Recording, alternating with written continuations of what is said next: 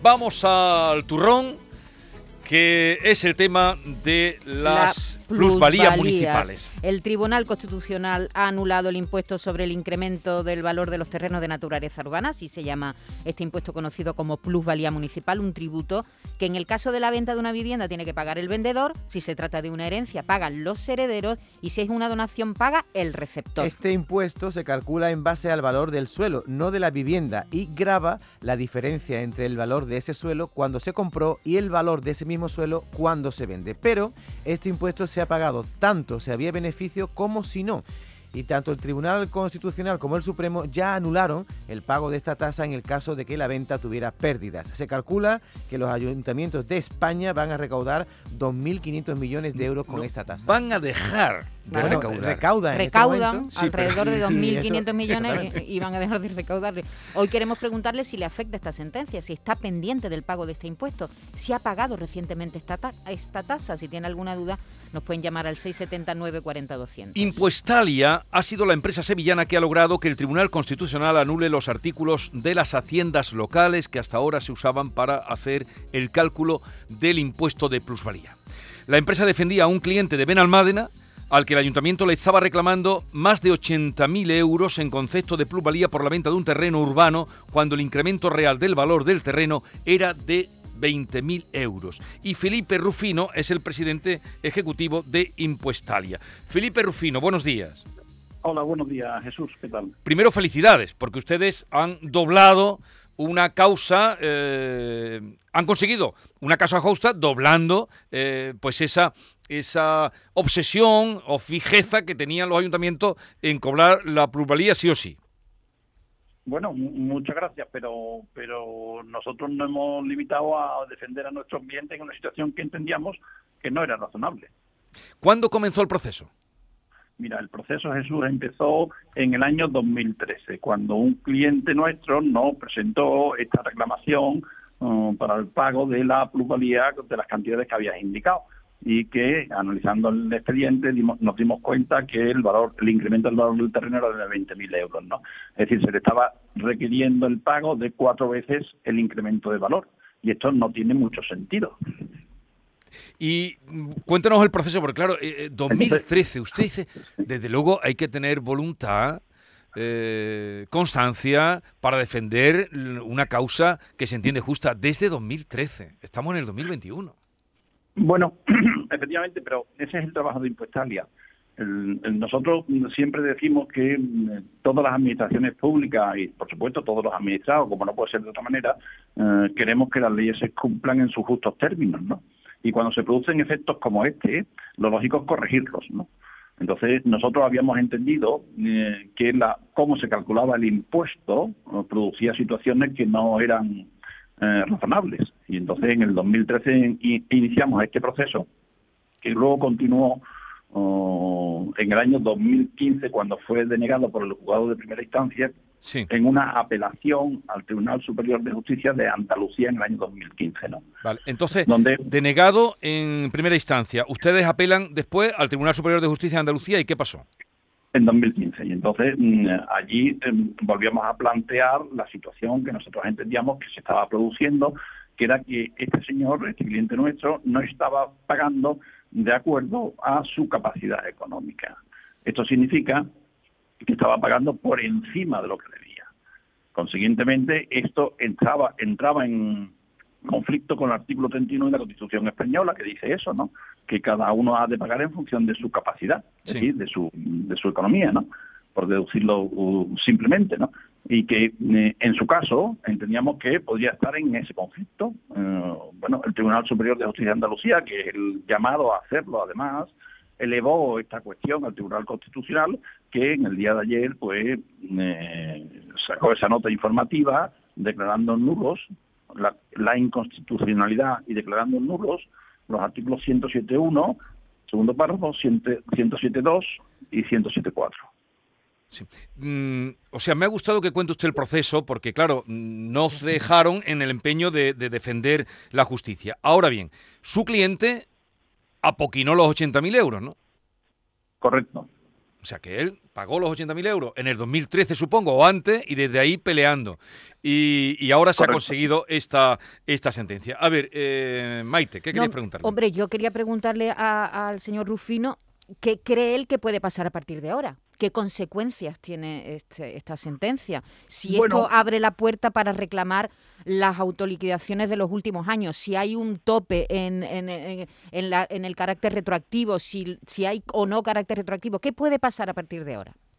Bueno, pues eh, nosotros, desde nuestra perspectiva, lo que estamos observando o lo que vemos, eh, que a raíz de esta sentencia, que aún no ha sido publicada y la deberemos estudiar en profundidad antes de sacar conclusiones definitivas, pero por lo que parece deducirse de la nota informativa que eh, el gobierno, el, legislador deberá modificar el cálculo del impuesto. Es decir, tal y como ahora se venía calculando, ya no se puede calcular más. Entonces ahora mismo deberá el, legislador determinar cómo se calcule para evitar estas situaciones que eran irrazonables, ¿no?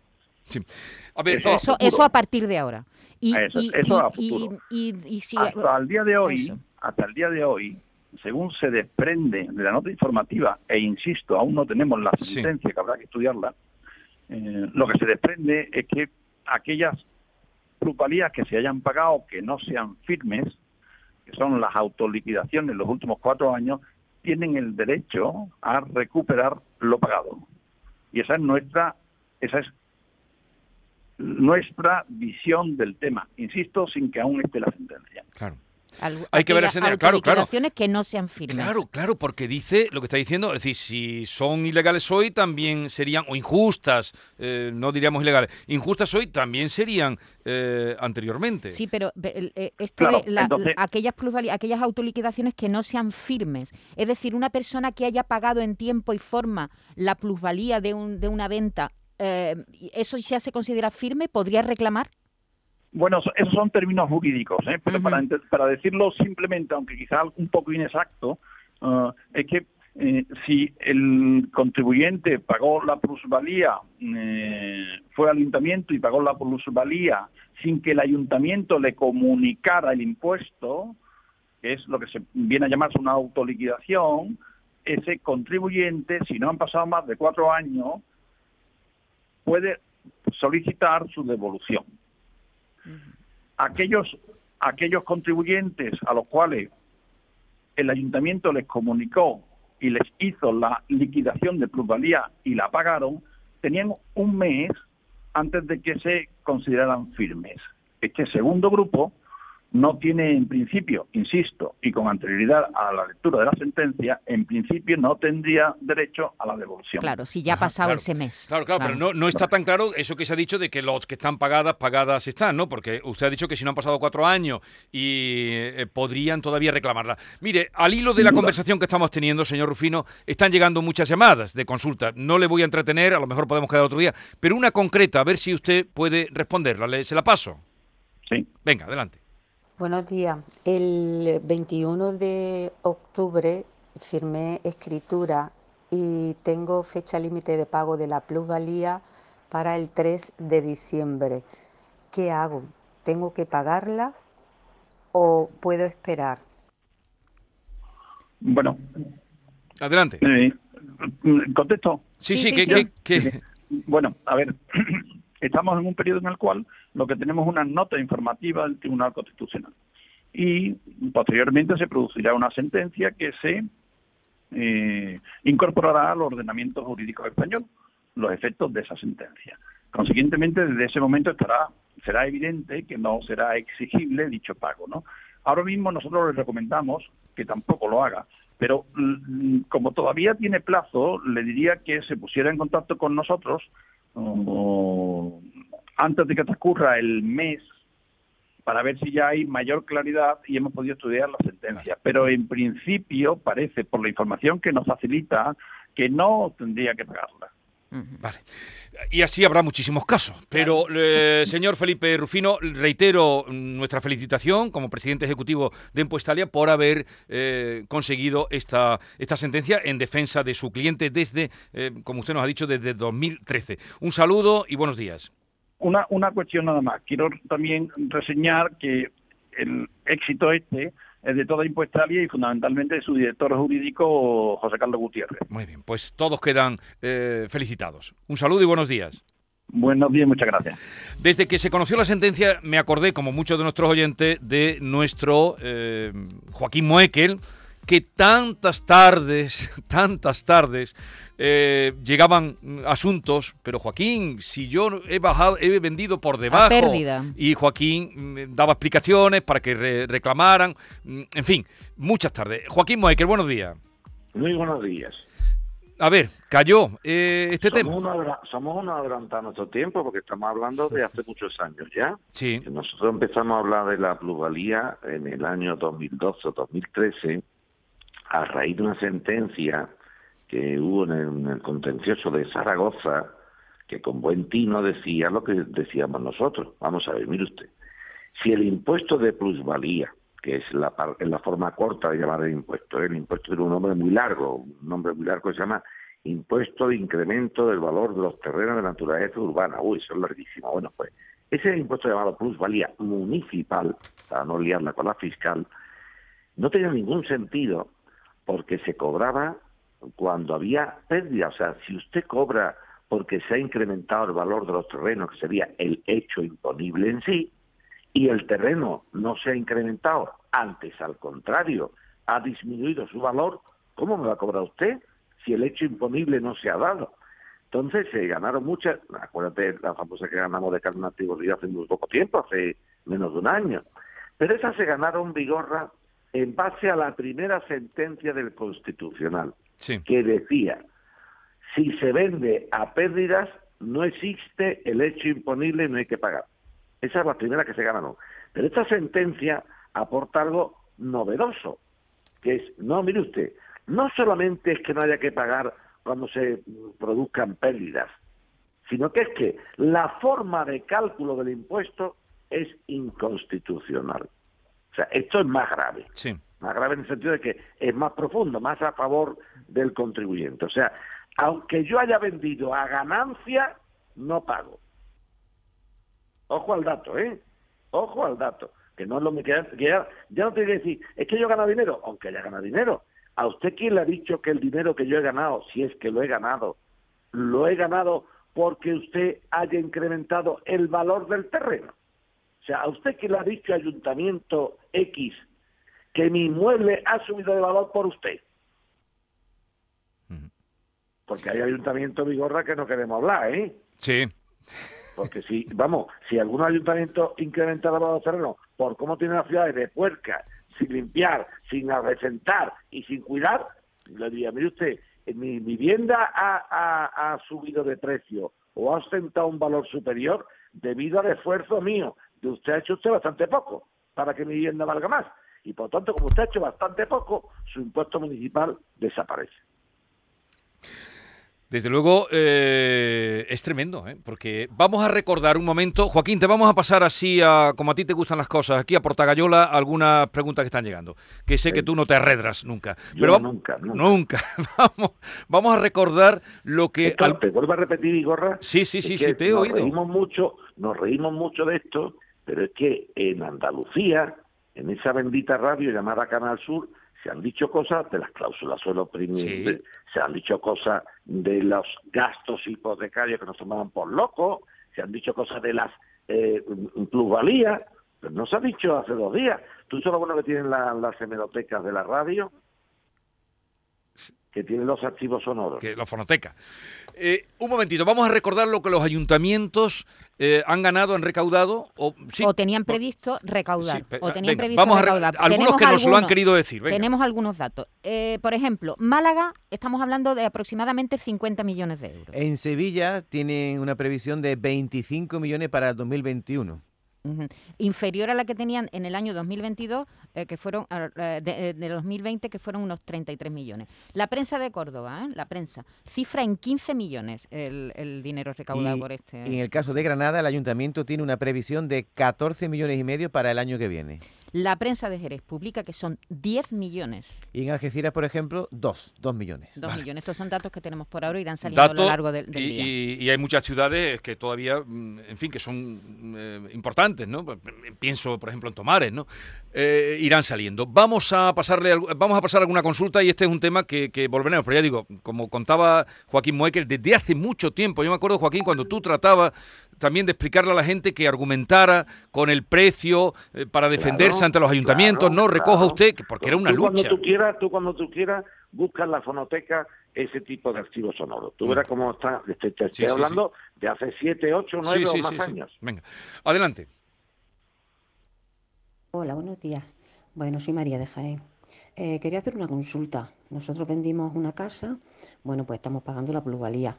Eh, como nos vino un dinero de golpe que no podíamos tampoco pagar, pues lo hemos fraccionado en seis meses. Hemos pagado algunos, todavía nos quedan algunas cuotas, no sé si dos o tres. Y, eso era preguntarle, ¿esas ya podemos negarnos a pagarla o eso ya lo que está hecho está? Venga, muchísimas gracias. Adiós, buen día. Pregunta del millón, vamos a intentar contestarle con claridad. No confundamos el fraccionamiento de pago de un tributo, de un impuesto, ¿eh? con que el impuesto se haya devengado, para que lo entendamos, para que lo entendamos. Si esta señora que nos llama, ella solita cuando vendió su piso, fue y dijo, oiga, de pluralidad tengo que pagar tanto, lo liquida ella sola, dice, mira, como han pasado tantos años, la base imponible es esta, calculo el impuesto y lo liquido yo, lo liquido yo. Se llama autoliquidar. Si yo autoliquido y y he fraccionado el pago que eh, había de esa autoliquidación, entonces sí puedo negarme a pagar porque estoy en plazo de pedir la nulidad porque estoy en los cuatro años. Ahora bien, ahora bien, si esta oyente que nos ha llamado le giró el ayuntamiento la plusvalía, se la giró el ayuntamiento a ella, no la autoliquidó ella, ¿eh?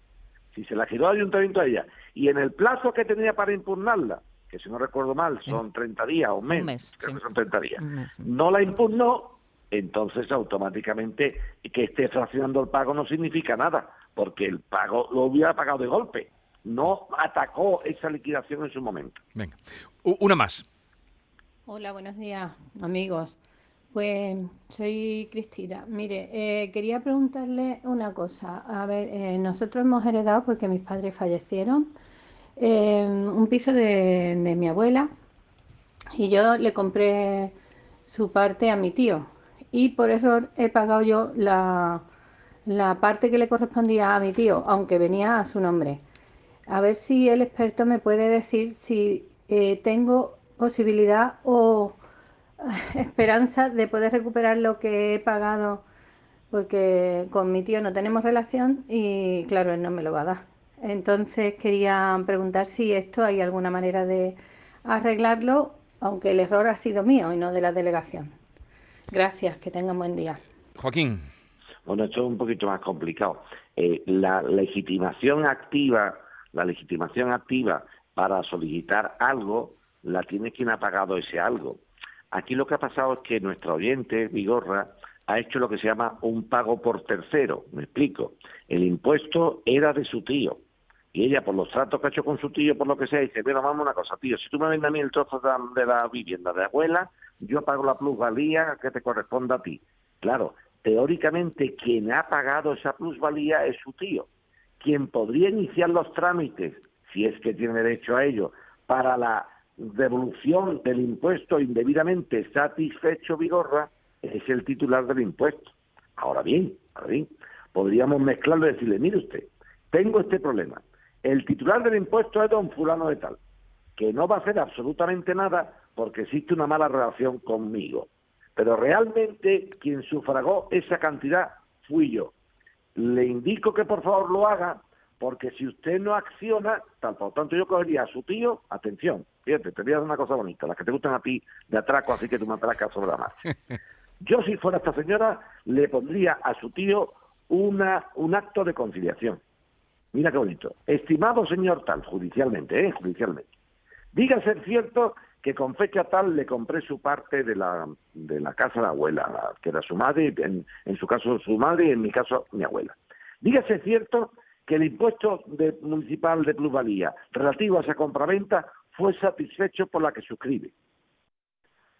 Le intimo para que o me dé poder para yo llevarlo a cabo o inicie usted la acción porque tengo derecho a la devolución.